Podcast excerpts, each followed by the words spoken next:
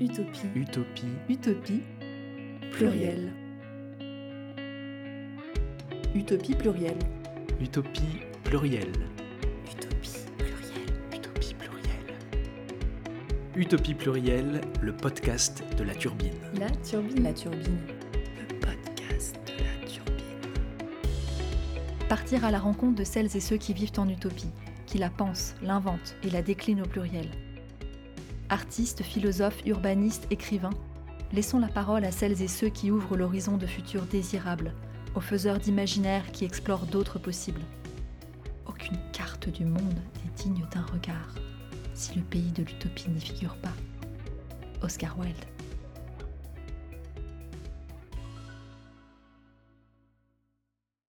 Utopie plurielle, le podcast des faiseurs d'imaginaire, La Turbine, épisode 3, saison 2.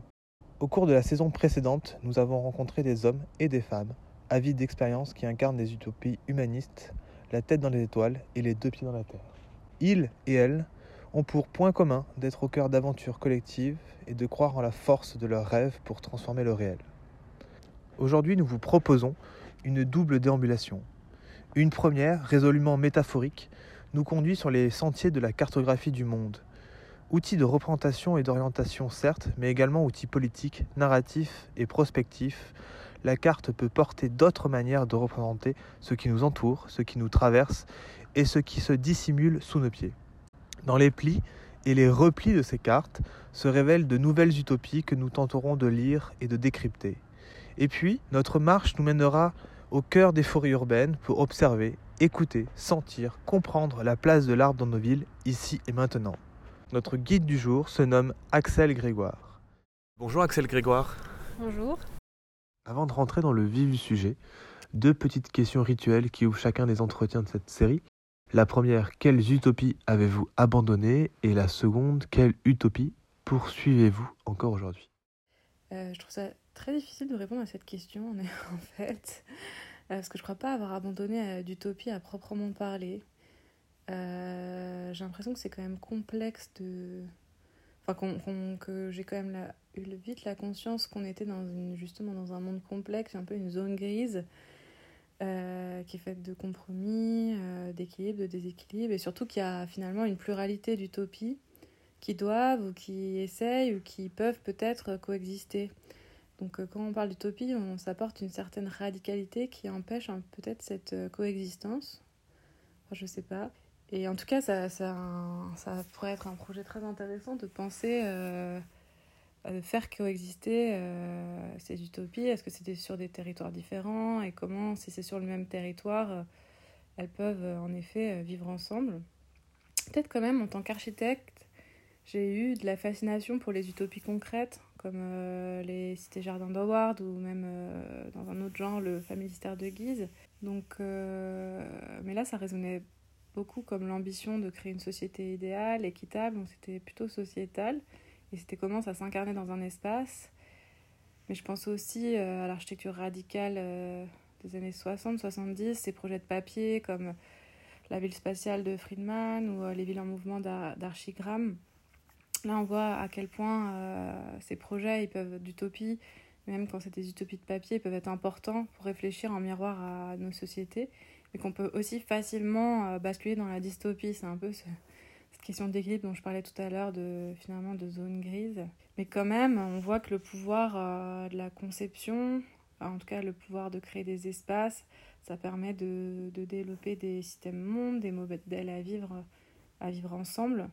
Donc c'est c'est quand même un, un- En tout cas, l'architecture peut être un endroit en fait de fabrication de ces utopies, comme le dessin peut être un endroit aussi de développement de ces utopies. Et c'est peut-être ça euh, maintenant que je, que je poursuis finalement.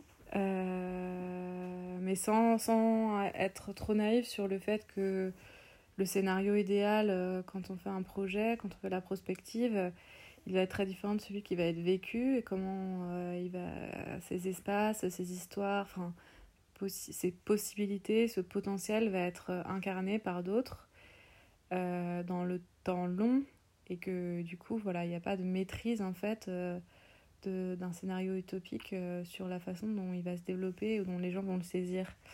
Donc ça, c'est aussi un truc important à, comprendre. Et peut-être enfin, quand même, maintenant, je pense qu'on ne peut pas penser une utopie hors sol. Donc, parce que utopie, ça vient quand même littéralement d'un sans-lieu.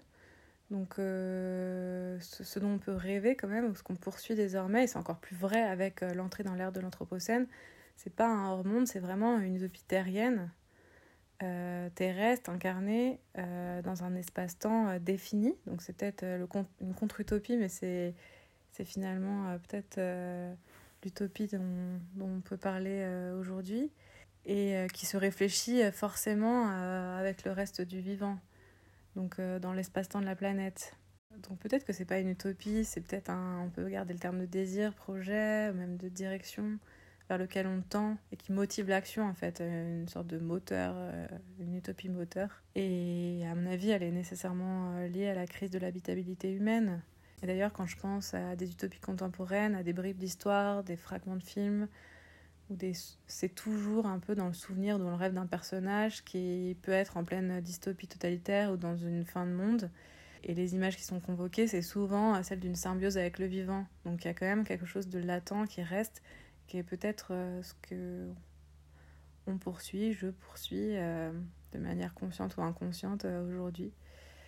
voilà, c'est un imaginaire diffus mais très très présent. Peut-être que justement, il y a un enjeu dans la représentation de ces utopies pour faire naître des imaginaires plutôt que dans... Enfin, en tout cas, moi, je me situe plutôt dans cette idée de représentation des utopies ou représentation des futurs possibles ou des potentiels, plutôt que dans la poursuite d'une utopie ou dans l'engagement politique pour construire une utopie. Euh, et ces, ces, représentations, elles cherchent beaucoup euh, la question du décentrement du regard et la relation au vivant. Donc voilà comment je pourrais répondre à cette question. Merci beaucoup Axel pour ces éléments sur votre utopie. Aujourd'hui, on va parler du coup de Terraforma et on va parler aussi des forêts urbaines. Est-ce que avant de commencer, vous pourriez nous dire quelques mots sur votre parcours personnel et professionnel? Je suis architecte de formation. J'ai travaillé euh, assez longtemps dans une agence de paysage euh, sur des questions de plutôt d'aménagement territorial à, large échelle et, et donc c'était un premier déplacement de l'archi au paysage, enfin de la question du bâtiment au vivant. Donc c'est un peu important dans mon parcours. Ensuite, aujourd'hui, je participe à un groupe de travail qui s'appelle SOC avec Alexandra Arène et Sohail Ajmir Baba. Euh, SOC, du coup, c'est Société d'objets cartographiques et donc ça dit bien ce qu'on fait, c'est-à-dire de réfléchir sur les questions de représentation et notamment euh, les, outils cartographiques qui peuvent être des outils de dessin, mais pas seulement, des outils de mise en action euh, citoyenne, d'écologie politique, voilà. Donc on essaye de, de, de réfléchir aux potentialités de ces outils euh, cartographiques. Et euh, je suis en thèse au muséum sous la direction d'Anne-Caroline Prévost au CESCO à l'équipe TIN sur euh, les questions de représentation des arbres, en fait en tout cas la mobilisation de, des imaginaires autour de l'arbre et de la forêt dans les chantiers de plantation. Et enfin, euh, je suis, et c'est important aussi parce que le dessin et l'image, c'est vraiment au, centre à la fois de la pratique et de la recherche pour moi. Je suis euh, en prof à l'école euh, de design et d'art de Valenciennes et aussi à l'ENSI. Merci beaucoup. On voulait commencer l'interview en parlant de Terraforma notamment et du constat de départ que vous faites sur l'imbrication entre la crise environnementale et la crise de la sensibilité ou la crise de la représentation. Est-ce que vous pouvez un peu nous euh, décrire ce lien? Alors oui, on comprend euh, en tout cas l'entrée dans l'ère de l'Anthropocène comme un peu un méta-récit, le nouveau grand récit dans lequel on s'inscrit. Donc celui de la crise climatique, celui euh, du des paysages en ruine, comme l'écrit Anna Et enfin, c'est quand même des paysages auxquels on a été confrontés dans les projets urbains et dans les projets de paysages sur lesquels on a travaillé en tant qu'archi-paysagiste. Euh, mais la question pour nous, elle est plutôt de quelle action on a euh, euh, sur ces territoires en crise, justement. Enfin, on a la réponse de nos outils, qui sont des outils de conception, des outils de dessin. Et pour nous, cette crise, elle est aussi une crise des représentations, puisqu'on parle de la relation au vivant, du lien qu'on a ou qu'on a perdu avec ce vivant, euh, de notre capacité à représenter des territoires hors des, schémas mentaux euh, qu'on nous a inculqués ou qui sont maintenant des outils de référence dans la pratique. Donc voilà, en fait, l'idée c'est aussi de penser que tout ce qu'on produit comme récit et comme imaginaire a une, finalement une action performative et peut transformer le réel. Et par le dessin, c'est aussi un moyen d'ouvrir des possibles, mais aussi d'analyser les différents points de vue qui coexistent et qui sont parfois invisibilisés. Vous avez participé à l'écriture de Terraforma, qui est un manuel de cartographie euh, potentielle. Est-ce que vous pouvez nous préciser ce que ça signifie, des cartographies potentielles? Euh, c'est bien un manuel et pas un atlas, donc ça c'est hyper important de le redire. Euh, c'est un livre manuel qu'on a écrit avec Alexandra Arène, qui est aussi architecte et paysagiste, et Frédéric Aitouati, qui est historienne des sciences et metteur, en scène. Donc c'est important de voir que finalement c'est l'espace, la question de l'espace, mais dans ces différentes dimensions qui nous a réunis, et aussi euh, la fascination pour les cartes, pour les cartes euh, dans ce qu'elles ont de capacité à déployer des mondes. Donc euh, tout à l'heure on parlait de comment les représentations peuvent influencer nos visions du monde et nos, actions. Donc ça c'est vraiment le point de départ. Et, le point de départ, c'est aussi quelque chose de beaucoup plus pratique, c'est-à-dire que en tant qu'architecte, on a été confronté dans nos projets à euh, des manques ou en tout cas des, biais de nos outils et on a voulu travailler dessus. Euh, et c'est comme ça qu'on a eu cette idée de développer une série d'outils cartographiques et non pas d'images des territoires. et pourquoi potentiel? Parce que voilà, c'est ce que je disais, qu'est-ce que ça ouvre comme potentialité, comme euh, nouvelle narration, comme euh, nouvelle euh, agentivité. Enfin, quand je dis nouvelle, c'est pas qu'elles elles émergent, elles n'existaient pas avant, mais c'est plutôt qu'elles sont rendues visibles en fait par ces outils. Et c'est en ça que la carte peut devenir potentielle dans ce qu'elle ouvre comme imaginaire, mais aussi comme capacité d'action ou série d'outils pour agir sur, ce, sur chacun de nos terrains de vie. Voilà, donc en fait la carte c'est un objet qui est multiple et qui peut euh, à la fois faire coïncider euh, différents points de vue sur, euh, sur une image, qui peut permettre de combiner des échelles qu'on n'a pas l'habitude de combiner, qui peut permettre de tirer des fils de récits qui sont des récits qu'on n'a pas voulu entendre par exemple. Donc il y a plein de potentialités de ces cartes. Quand vous avez commencé le projet, vous aviez quelles ambitions en termes d'usage de ces cartes? Pour euh, quel type de public, quel type de projet Est-ce qu'il y avait une intention particulière? Bah En fait, nous, on est par une liste très très précise euh, de, questions, de problématiques qu'on avait, comme je disais, rencontrées euh, dans la pratique, dans les projets. Donc on part quand même de la question et de la discipline de l'aménagement, qu'elle soit celle de l'architecte, du planificateur ou de l'urbain. Mais, finalement, on s'est un peu décroché de ça et on a beaucoup ouvert. Et maintenant, je dirais que finalement, ces outils se sont adressés à des champs qu'on n'avait même pas imaginés, en fait. C'est-à-dire qu'on peut, on discute avec des géochimistes, euh, on discute avec des artistes, on discute avec des écologues, euh, donc pas forcément euh, notre cœur de métier au départ, en fait. Et c'est d'autant plus intéressant qu'on voit comment ces outils ils peuvent être justement transdisciplinaires. Parce que finalement, le départ de Terraforma, c'est aussi la rencontre entre des disciplines qui, qui, voilà, qui ne dialoguent pas forcément, l'histoire des sciences et euh, l'architecture. En tout cas, il y a des points de contact, mais qui ne sont pas toujours exploités. Euh, donc c'est vraiment important de laisser ouvert l'invitation et de plutôt se laisser surprendre par les contre-invitations qu'on peut euh, avoir maintenant de sollicitations qu'on n'aurait pas imaginées. Frédéric en ce moment, elle était en résidence avec des compositeurs, donc elle fait une pièce autour de ça. Euh, Alexandra, elle travaille euh, autour des observateurs de la zone critique euh, dans le cadre de sa thèse à Manchester. Donc voilà, il y a plein de champs d'application qu'on découvre progressivement depuis la sortie du livre et qu'on essaye de suivre.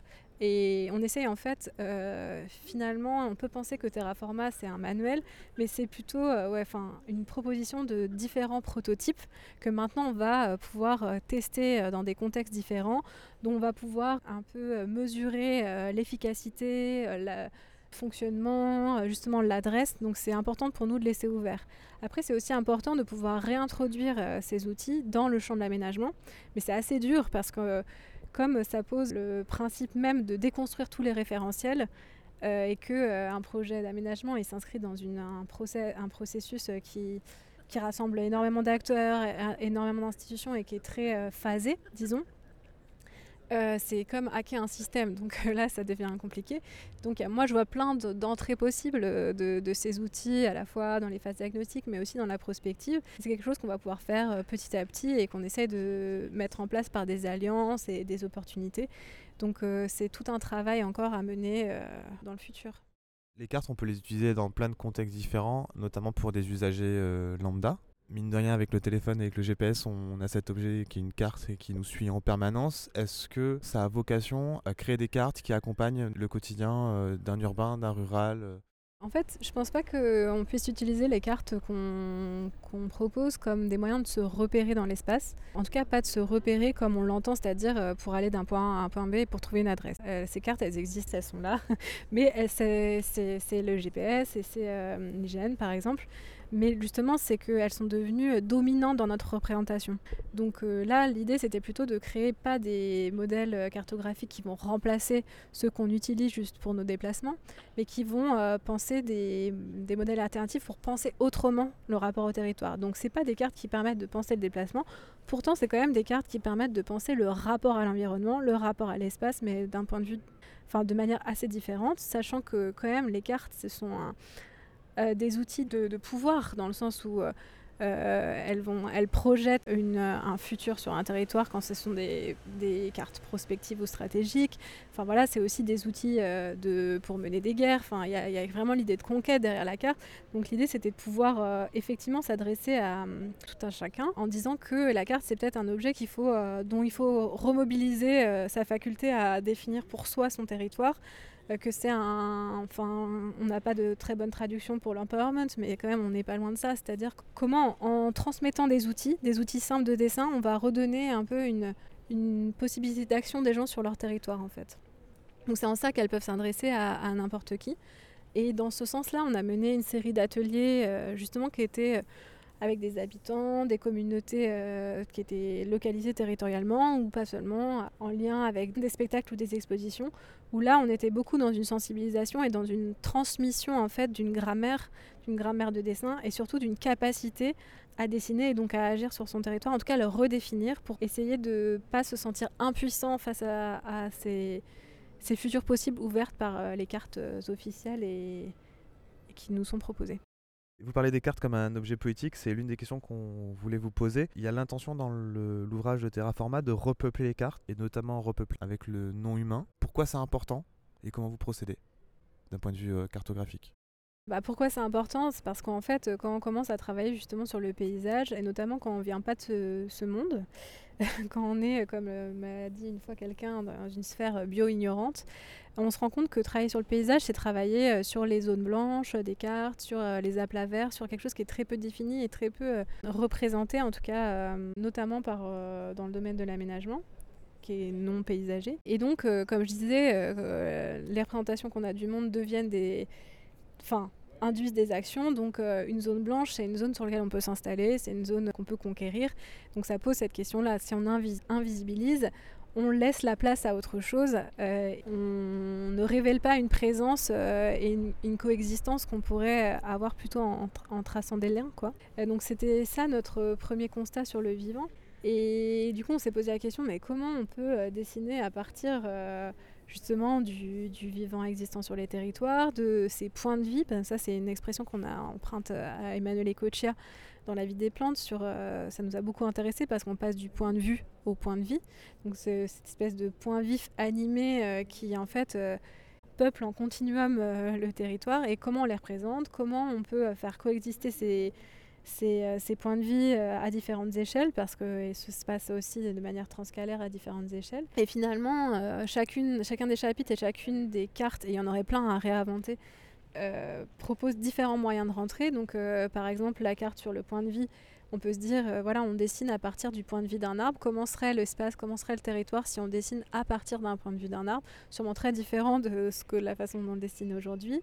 Mais c'est aussi peut-être euh, parce que c'est difficile de parler de la relation vivant et de pas se mettre à la place d'eux et de de toute façon, on est des humains, donc euh, il faut assumer notre, euh, notre système de mondiation et notre pensée anthropocentrée, parce que voilà, on est humain aussi et on ne sait pas ce que, ce que peut penser une autre espèce. Donc de dire que peut-être que c'est à partir des relations qu'on a aux différents points de vie, aux animés, de se dire que finalement c'est dans ce tissu de relations qu'on peut les faire advenir. Et ce qui est important, c'est aussi de se, dire que en fait une carte c'est comme une, la mobilisation d'une sorte de communauté au moment du dessin. Donc on peut choisir aussi qui est là et avec qui on discute et avec qui, enfin, quelle voix on va faire entendre en, même temps, en disant bien, en expliquant bien comment sont construites ces cartes et de savoir euh, du coup euh, en négatif euh, bah, qui n'a pas été invité aussi et qu'est-ce que ça invisibilise comme partie de l'histoire.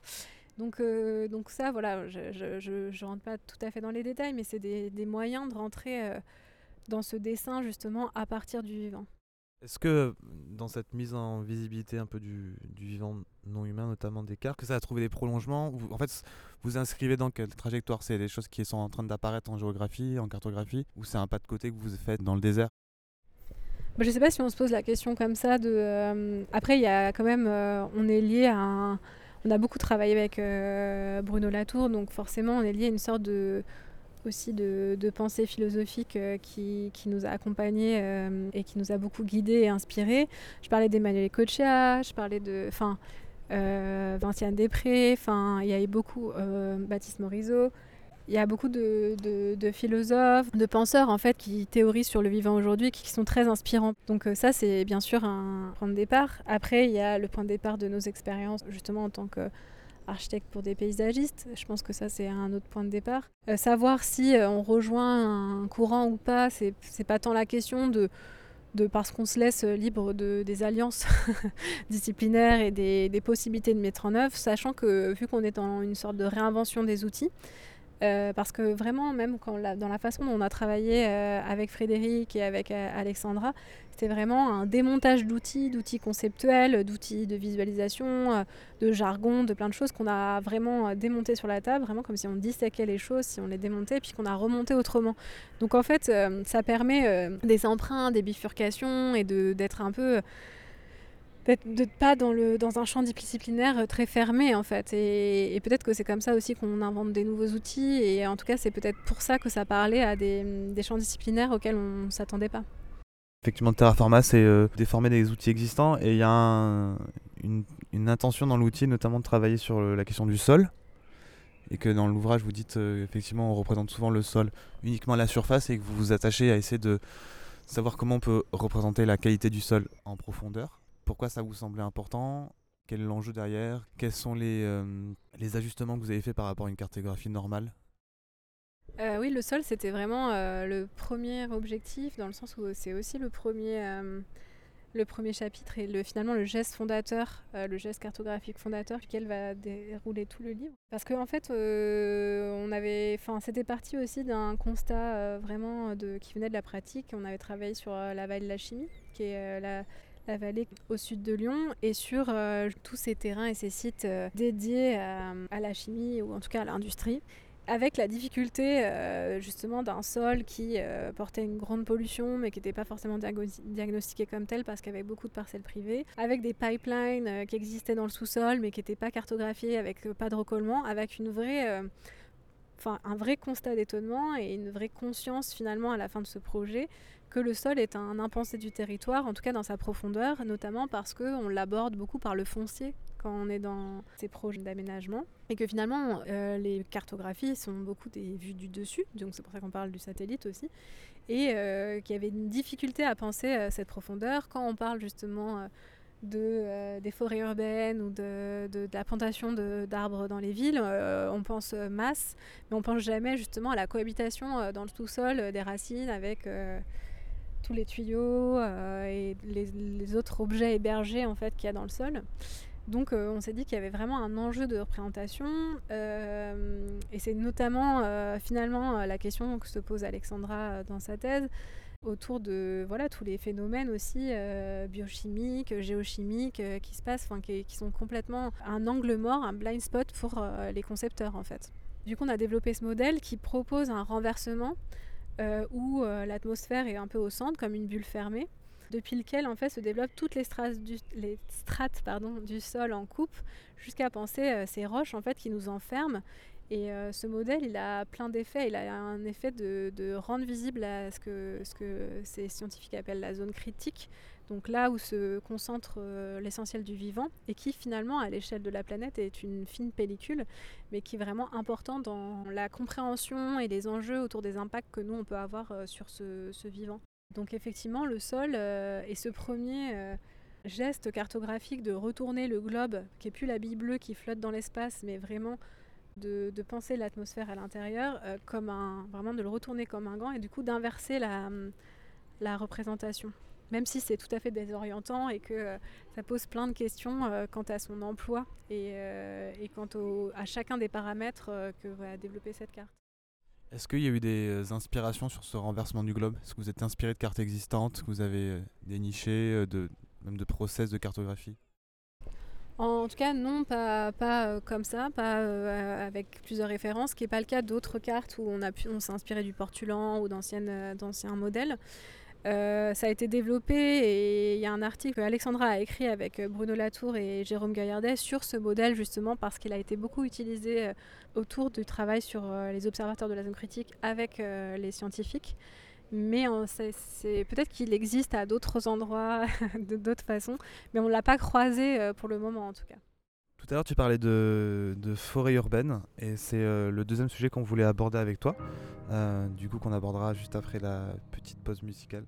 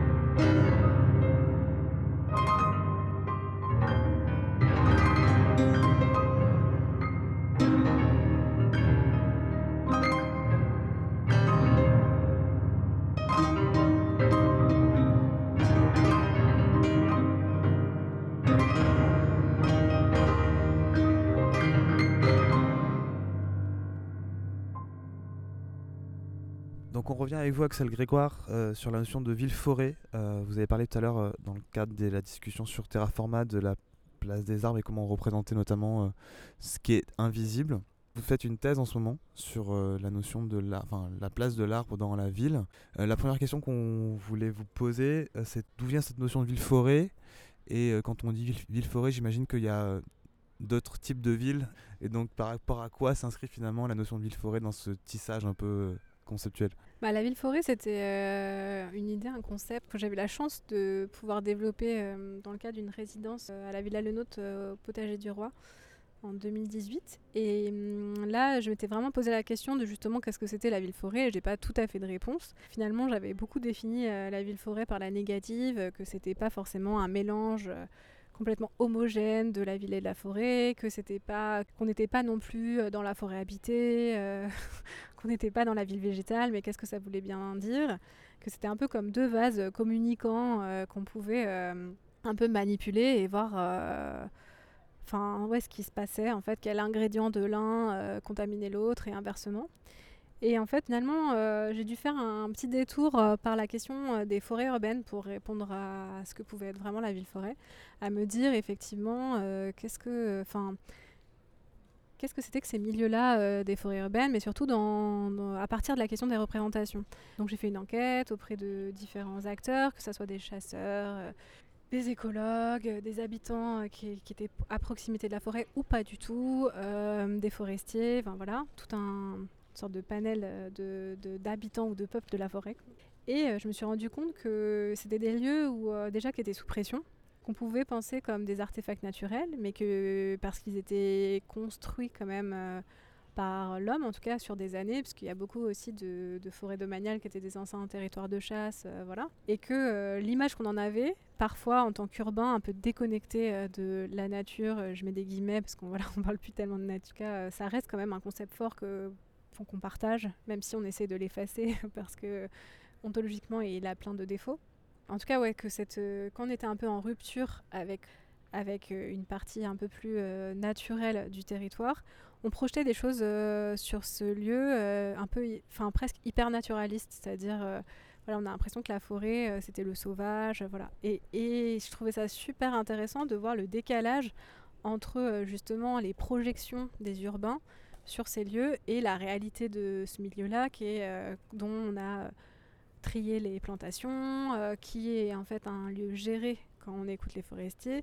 Quand c'était notamment sur la forêt Meudon, qui est en fait traversée de plein de concessions pour faire passer des, des tuyaux, des questions de voirie, il y a le tramway RER, enfin voilà. Donc euh, en fait, que, que, quand, quand justement on s'intéresse aux questions euh, de la forêt, quand on parle de tassement de sol et tout, elle se pose complètement différemment à ces endroits-là. Euh, et, je me suis rendu compte qu'il y avait du coup euh, que la, question un peu euh, qui opposait, enfin les conflits d'usage qui étaient un, peu dans une répartition entre aménité, le parc, enfin la forêt, c'est devenu un peu un parc en fait. Euh, la question de la réserve de biodiversité, parce que c'est quand même le cas. Et euh, la question de la production, parce que les forêts, c'est quand même euh, des lieux de production, et notamment quand. Enfin, peut-être moins dans les forêts urbaines, mais il y a vraiment une production de bois et une, idée de balance économique. Donc voilà comment ces trois mondes en fait coexistaient. Et quand, vous disiez tout à l'heure. Est-ce qu'il y a une ville, une ville forêt ou des villes et des forêts euh, c'était tout à fait l'idée en fait où j'avais commencé à développer un système de planétarium où on avait des types de villes-forêts. Donc euh, la forêt, enfin la, forêt jardin, euh, la forêt machine, la, la, ville végétale. la forêt féroce, là, celle qui va recouvrir justement les milieux ouverts, enfin voilà, avec toutes des déclinaisons, comme si c'était des mondes qui essayaient de coexister, et des fois on était plus ou moins happés ou aimantés par un des mondes en fait. Euh, donc c'est assez intéressant de l'aborder comme ça parce qu'on voit aussi que finalement les conflits d'usage résident dans des imaginaires contradictoires et euh, c'est pour ça que là je reparle des questions de représentation. Donc c'est dans les représentations qu'à à mon avis, c'est une, hypothèse, il faut la tester, euh, se situe plein de résolutions de conflits aussi ou d'ouverture de possibles. Et, effectivement, en fait, on se rend compte de le grand panorama et la grande possibilité qu'on a de, de définir ces territoires, un même territoire à partir de différents points de vue. Donc de fait, vous dites euh, effectivement que la forêt c'est un, artefact naturel, je vous cite, la forêt est un, artefact naturel réceptacle de projection d'imaginaire hypernaturaliste pour des urbains souvent déconnectés de leur environnement naturel. Pourtant, aujourd'hui, en tout cas il me semble, euh, la forêt, la ville forêt est devenue une sorte de nouvel imaginaire de la ville de demain. Euh, je voulais savoir avec vous comment vous percevez euh, cette évolution dans la, ville moderne, qui est du coup une ville végétale, une ville forêt Est-ce que vous faites une distinction entre la végétalisation et la manière dont on représente la ville végétalisée dans le futur et la ville forêt en tant que telle? En tout cas, c'est tout à fait vrai de dire que la forêt, si on la définit, euh, voilà, on reste large et puis il y a toutes ces définitions qui viennent s'imbriquer dans, ce mot. Euh, ça devient une sorte d'horizon utopique. effectivement, c'est quand même là où où on imagine de notre nos derniers euh, rapports, relations aux non-humains. Euh, c'est là où euh, il y a plein de... C'est un réservoir d'histoire aussi et de mythes, donc il y, a tout ce, corpus-là.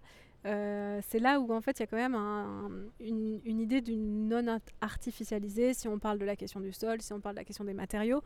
Donc, euh, donc, euh, et puis il y a une sorte de mystère. Donc il y a vraiment cet horizon utopique. Après se pose la question de est-ce que justement elle il existe que parce qu'il est en, en, opposition à un négatif de la ville? Est-ce que si on mélange les deux, euh, justement, on ne perd pas l'intérêt de l'un et de l'autre? Est-ce que finalement la ville-forêt, c'est pas aussi une ville dangereuse Parce que ça pose la question. Euh, quand on voyait, enfin, quand je travaillais là-dessus, c'était au moment des incendies euh, aux États-Unis. Enfin, ça posait la question du, danger. Euh, on peut parler aussi de, rapports aux non-humains qui sont pas toujours, qui peuvent être conflictuels aussi. parce qu'on n'est pas équipé au ça. La ville, c'est quand même au départ l'idée de se mettre à l'abri en fait de ça. Donc ça pose question. D'ailleurs, il y a un livre vraiment intéressant d'Harrison sur, euh, sur les imaginaires de la forêt et sur la façon dont euh, la société occidentale s'est construite euh, par rapport à cet imaginaire-là et, au, fil des, siècles. Du coup, est-ce que, en tout cas, un, je pense que c'est un, horizon utopique qui peut être fertile en termes de comment on va le travailler comme un hors-monde pour inventer d'autres types de relations. Est-ce que ça doit être une utopie concrète, c'est-à-dire de comment on vit la ville en forêt? C'est une autre question.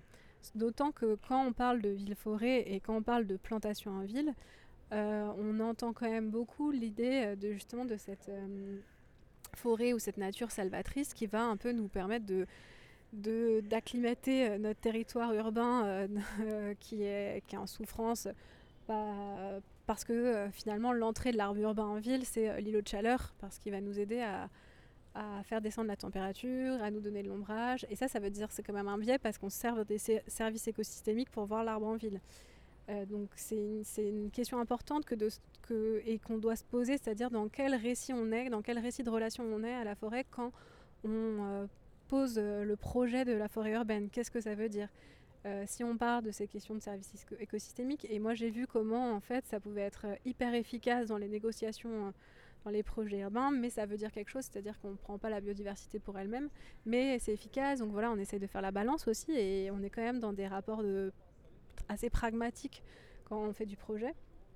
Donc euh, je ne dis pas que c'est tout à fait mauvais, je dis qu'il faut juste avoir conscience dans quel récit on s'inscrit quand on développe en fait euh, ce, type de projet, la faisabilité de ces projets. On parlait des sols tout à l'heure, donc s'ils sont tous occupés, euh, comment on vient implanter des arbres Et après, qu'est-ce que ça veut dire euh, Est-ce que la ville forêt, c'est pas elle n'est pas à comprendre comme la multitude des relations qu'on a aux différents arbres et de et de, de révéler déjà ça. Est-ce que on est dans chacun doit planter? Donc là, on voit bien que il y a un essor autour des, des, projets citoyens de plantation, par exemple. Ou, euh, voilà. Donc il y a plein de moyens de le penser et je pense qu'il faut laisser le, champ ouvert et pas figer des images qui auraient euh, tendance à, penser un peu la ville verte par sa couleur, c'est-à-dire euh, le verdissement, et qui pense un peu le vivant comme un matériau comme les autres de la fabrique urbaine, ce qui n'est pas le cas.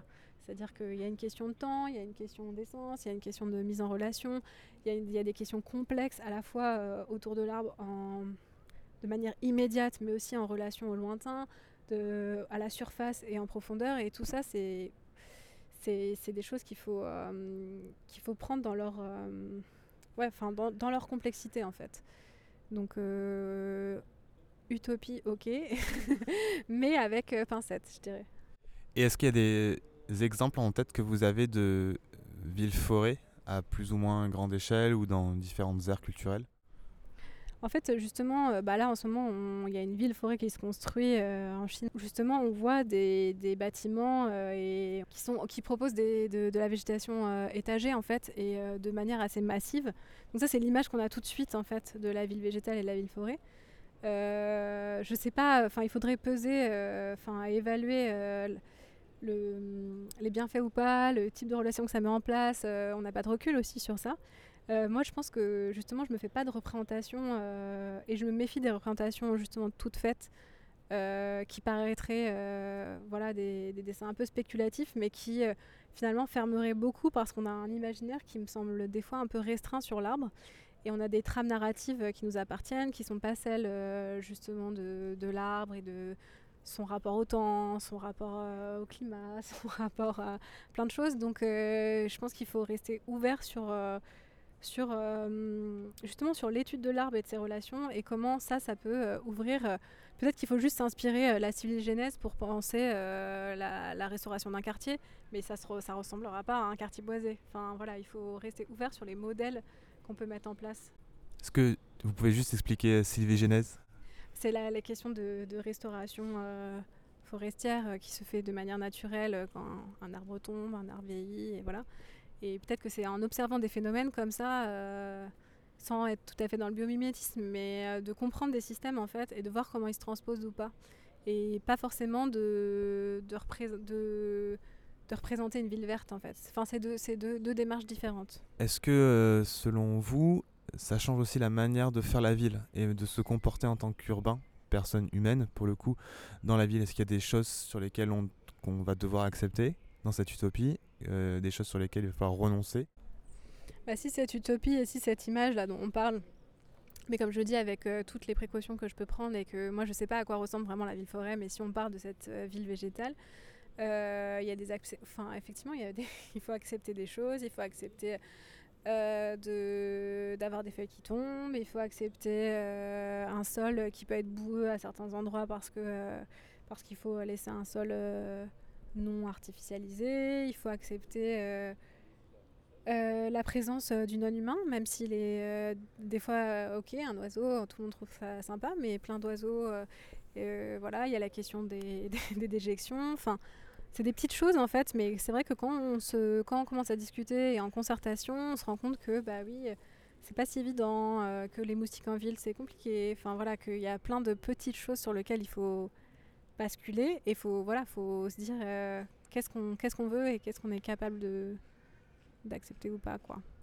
Et j'avais une dernière question. Je sais que vous travaillez pas mal en ce moment sur la question de la les représentations de l'arbre, notamment de l'arbre en ville, euh, du coup plutôt au niveau de l'individu arbre. Quelle est l'importance de ce travail-là par rapport à la notion de ville-forêt par exemple? Parce que ça permet euh, potentiellement d'accueillir plus favorablement cette notion en travaillant spécifiquement sur les individus arbres oui, en fait, c'est assez récent ce, ce resserrement sur l'arbre et le dessin de l'arbre, parce qu'effectivement, euh, il y a ça, il y a plein d'auteurs qui le disent, et que finalement, quand on parle d'arbre, on parle d'un arbre générique et on ne parle pas à différentes espèces, différentes essences. Donc, déjà, ce... Et quand on parle de forêt, du coup, on parle d'une colonie ou d'un groupement et que c'est pas si évident d'individualiser. Et autour de cette question du point de vie, euh, ça me paraissait important de resserrer parce que euh, si on est justement, si on dessine le territoire et si on pense le territoire à partir de l'arbre et de ses représentations, ce point de vie, euh, c'est peut-être plus évident déjà de, superposer en fait euh, ces différents mondes sur un même individu, en tout cas d'inverser notre représentation et de partir de lui pour penser le territoire. Donc c'est en ça que, le resserrement me paraissait intéressant, et notamment parce que, euh, enfin, il y a eu un essor aussi de, de cette question de l'arbre en ville. Il y a eu une série d'expositions importantes notamment euh, c'était Nous les arbres à la Fondation Cartier. Donc il y a eu un phénomène un peu médiatique qui a pu diffuser euh, plein de concepts, mais aussi plein d'images. Et qu'est-ce que c'est que. Enfin, comment se définit ce corpus, comment il se caractérise, comment on peut le réutiliser? Je trouvais ça important de, de voilà, d'identifier de, ce dont on parlait et justement de passer du mot à l'image, du récit à l'image, et de voir comment après les deux pouvaient dialoguer. Merci beaucoup Axel d'avoir pris le temps de nous raconter Terraforma et euh, la vision que tu as de l'arbre aujourd'hui, notamment l'arbre dans la ville. Eh bien, merci beaucoup pour l'invitation et pour la discussion. Merci beaucoup Axel d'avoir partagé ces éléments avec nous et de nous avoir menés dans les plis de cette cartographie. Les liens vers le projet de la société d'objets cartographiques ainsi que les éléments sur Terraforma seront à retrouver dans la description de ce podcast et retrouver nos autres contenus, articles et podcasts sur le site de la Turbine, vos plateformes préférées d'écoute, et on se retrouve très bientôt pour un futur épisode. Utopie. Utopie. Utopie. Pluriel. Utopie pluriel. Utopie pluriel. Utopie pluriel. Utopie pluriel. Utopie pluriel, le podcast de la Turbine. La Turbine. La Turbine.